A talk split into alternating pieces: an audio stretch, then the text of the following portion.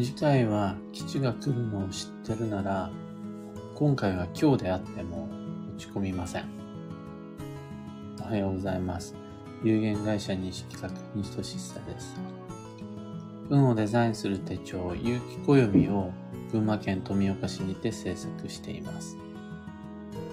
最新版の有機暦は好評販売中です。買い求めいただける店舗と web ショップのリンク、放送内容欄に貼り付けておきます。で、このラジオ、聞く暦では、毎朝10分の暦レッスンをお届けしています。今朝は、僕は未来の基地を知っているというテーマでお話を。限られた可能性の中から不自由な選択をせざるを得ない場合、とは、提示された選択肢の中に理想的な最高の基地がなかった場合、まあ、もっとまあ言ってしまえば、この中から選んでくださいっていう道の先に、教磁気とか教法医とか教科書しかなかった場合、みんなならどうするでしょうか？これもう今日しか選べないっていう状況は自分が運が悪いなっていうふうに落ち込みますかね。あとは、今日を選んじゃう自分の運を疑いますか？あとはもう、今日しか選べないんだからもうしゃあないよって言って、自暴自棄になって、もう運の知識を閉じてしまいますかね。僕だったら、へえ、あっそうっつって、で、だから何？つって、すぐに現状を受け入れて、その今ある手持ちのなカードの中からだけ人生をなんとかやりくりしていこうって。別にいやそれでっていうふうに済ませちゃいます。具体的には、最も運が悪くならなそうな一つっていうのを選んで、あとは成り行きに任せます。今回が今日なのはもう仕方ないって言って諦めちゃいます。それは決して後ろ向きな理由じゃなくて、今選ぼうとしたものの中に今日しかないんだったら、あるいは別にその中から一番増しそうなものを選べばいいやで終わらせちゃいます。なんでかっていうと、僕はそこで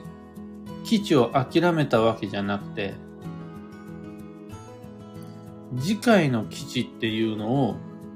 もう知ってるからです。今回の引っ越しが今日であったとしても、4年後、5年後、10年後、20年後、またやってくるであろう未来の転居の機会の時に、そこでの基地を知ってるんで、今回、基地方位に行けなかったとしても、来年、再来年の基地方位がいつ来るかっていうのを知ってるんで、今回っていうのを簡単に諦めることができます。そこで、今日しか選べないよっていう状況で、なんとか基地を選ぼうとして、自分や他人に無視を打ったりとか、無理をして、今日を毛嫌いして、なんとか頑張ろうってお金と時間と労力っていうのをかけちゃうよりは、次の有り余るほどいっぱい待っている基地を選ぶ方がコストが低いからです。なんなら、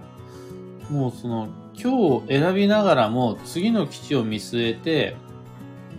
計画を立て始めます。何が言いたいのかっていうと、そもそも僕たちは一発の基地、今日だけで以降の人生全てが決まるわけではなくて、僕が僕の運を高めるチャンスっていうのは、今目の前の今日だけじゃなくて、その先の先の先の基地、今日も全部含めて、一つの人生、一つの運っていうものが出来上がることになる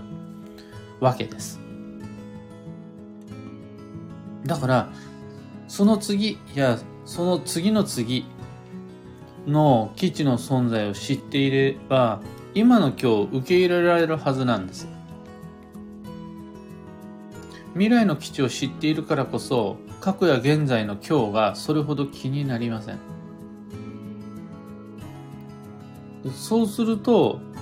その時点で不思議なもんで、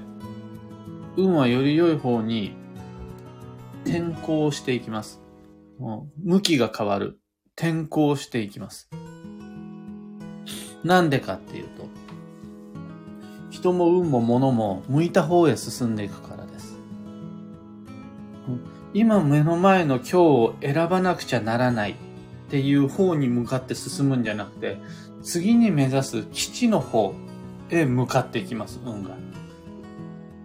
人は、運は向いている方に進むんで、目の前の今日にとらわれて、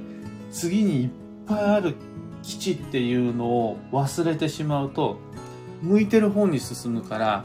今日になってくんです。今選ぼうとしている目の前に今日しかない状態。強磁気、強方位、強化層しかない状態が、もうそれでせざるを得ない状況であるならば、基地へのこだわりは早々に捨てた方が向きが変わります。もうそれが必要で必然であるならば、なおさら今日を気にしないで選んだ方がいいです。で、すぐ次の基地に向かっていってしまうことで運を転向していきます。暦を持つ者はそれができるはずなんです。暦を開けばその先にはいろいろな基地がいっぱい待ってる。今日がダメでも明日、今月が無理でも来月、今年じゃなくて来年っていう風に。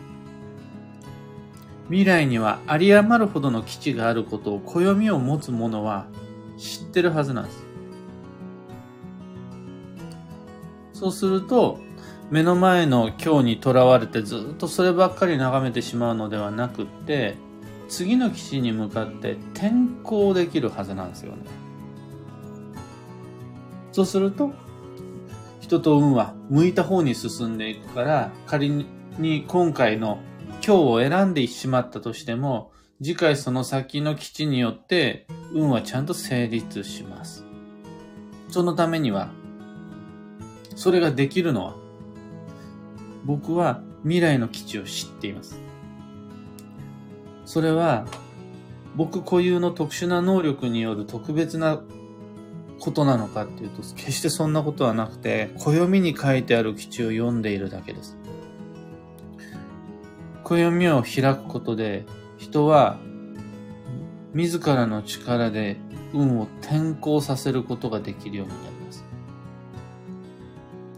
仮に今選んだ選択が理想の理論通りの最高の基地じゃなかったとしても、人はいかようにも運をデザインすることができます。というわけで、基地の方に向かって進んでいくためにも、今目の前の吉凶だけじゃない。次回、その先、来年、再来年の基地っていうのも見ていくようにいたしましょう。今朝のお話はそんなところです。二つ告知にお付き合いください。一つ目が、有機暦ユーザーのためのオンラインサロン、運をデザインする暦ラボに関してです。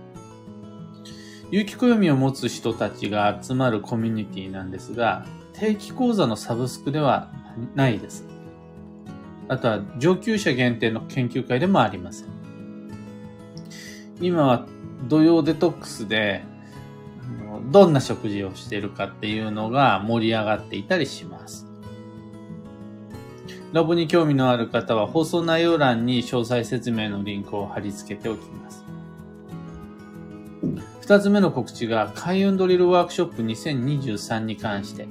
ただいまお申し込み受付中です。有機暦を用いた2023年の目標設定と行動計画を練るというワークショップ。料金2500円。例えばどんなワークをするかっていうと、年月日時にまでこだわった基地保医旅行計画っていうのをその場でみんなで一緒に立てていきます。そこまで綿密な計画を立てるのは開運ドリルでのみです。それ以外の場では鑑定でも講座でも質問されてもご対応しませんともう決めてあります。昨年度に続きオンラインでのみの開催となります。11月11日と12日の20時から2夜連続。録画での視聴ももちろん OK です。昨日から Facebook グループでのプレ配信練習講座が始まりまして、の自分でも受けられるかななんていう方でもちゃんと確認事前に確認してもらえるように全部で4回のプレ配信します申し込み窓口は放送内容欄にリンク貼り付けておきますさて本日2022年10月の22日土曜日は助走の10月の15日目そして秋の土曜3日目です。ここから11月7日まで不安定な季節の変わり目っていう注意の運勢が続きます。とはいえ、例えば今日は転写日だったりするんですが、土曜前に立てた計画の実行が土曜中になるのは全然問題なかったりするので、不安定な荒波に飲まれず、予定、計画を重視して丁寧に進んでまいりましょう。幸運のレシピは、キノコ。秋の食物繊維が吉っていうことです。秋の食物繊維で言うならば他にも里芋であるとかチンゲン菜なども良いです。今日のキーワードは訪問、自ら訪れる。これは面接で人と会うのも連絡でこちらから声掛けするのもとは会う予定を立てるのもきっかけは自分で作っていくっていうのが基地です。以上、迷った時の目安としてご参考までに。ところで、聞く暦ではツイッターにてご意見、ご質問募集中です。毎日巡回しています。聞き、聞きたいこと、知りたいこと、あれば、ハッシュタグ、聞く暦をつけてのツイートお待ちしています。それでは今日もできることをできるだけ西企画西俊久でした。いってらっしゃい。かよさん、たかさん、おはようございます。はなさん、ひでみんさん、オペラさん、おはようございます。なかさん、アマガエルさん、ちななおさん、うなぎさん、おはようございます。こちらは、本日、真っ白白な曇りです。ちななおさん、土曜中にショックな出来事があり落ち込みましたが、焦らずじっくり考えて未来の基地の予定に合わせて体制を立て直ししようと思います。土曜なんかわかりやすいのが必ず開けるんで、11月の7日以降になったならば終わる季節なので、季節の変わり目におけるいろいろなショックな出来事っていうのは比較的転校しやすいですね。んだよ、土曜がよ、っていう感じで、愚痴が出ちゃうとは思うんですが、私の人生一生土曜かよってならないで済むから、まあまあ、転校やさせやすい運のはずです。なおさら、ちななおさんのように今は土曜だからっていうことを知ってる人にとっては、未来の新しい季節、新しい運勢に向かって体制は立て直しやすいはずです。花さん、未来を見据えることで今が自由になるんですね。いいお話を聞きました。の、これは僕がきっかけとなったのは自転車とスノーボード、あとね、バイクの教習所でも言われたんですけど、そのまあ自転車であろうが、スノーボードであろうが、バイクであろうが、曲がるのが難しいんですよ。ね。なかなか人は曲がんない。まっすぐっていうのは、感性の法則によって、比較的スルスルと成り行きに合わせて進んじゃうんですが、私が曲がりたい方に曲がろうって思ったら、結構大変。で、その時に、スノーボードの先生も、自転車で、とか、あとはまあ、バイクの教習所で言われたのも、曲がりたい方を見なさいっていうふうに言われたんですよね。そうすると人の人体構造って面白いもんで、そちらに向かって全ての指も関節も体幹も全部そっちに向かって連動していくんです。これ、運とか意識も同じで、の向いてる方に進んでいく。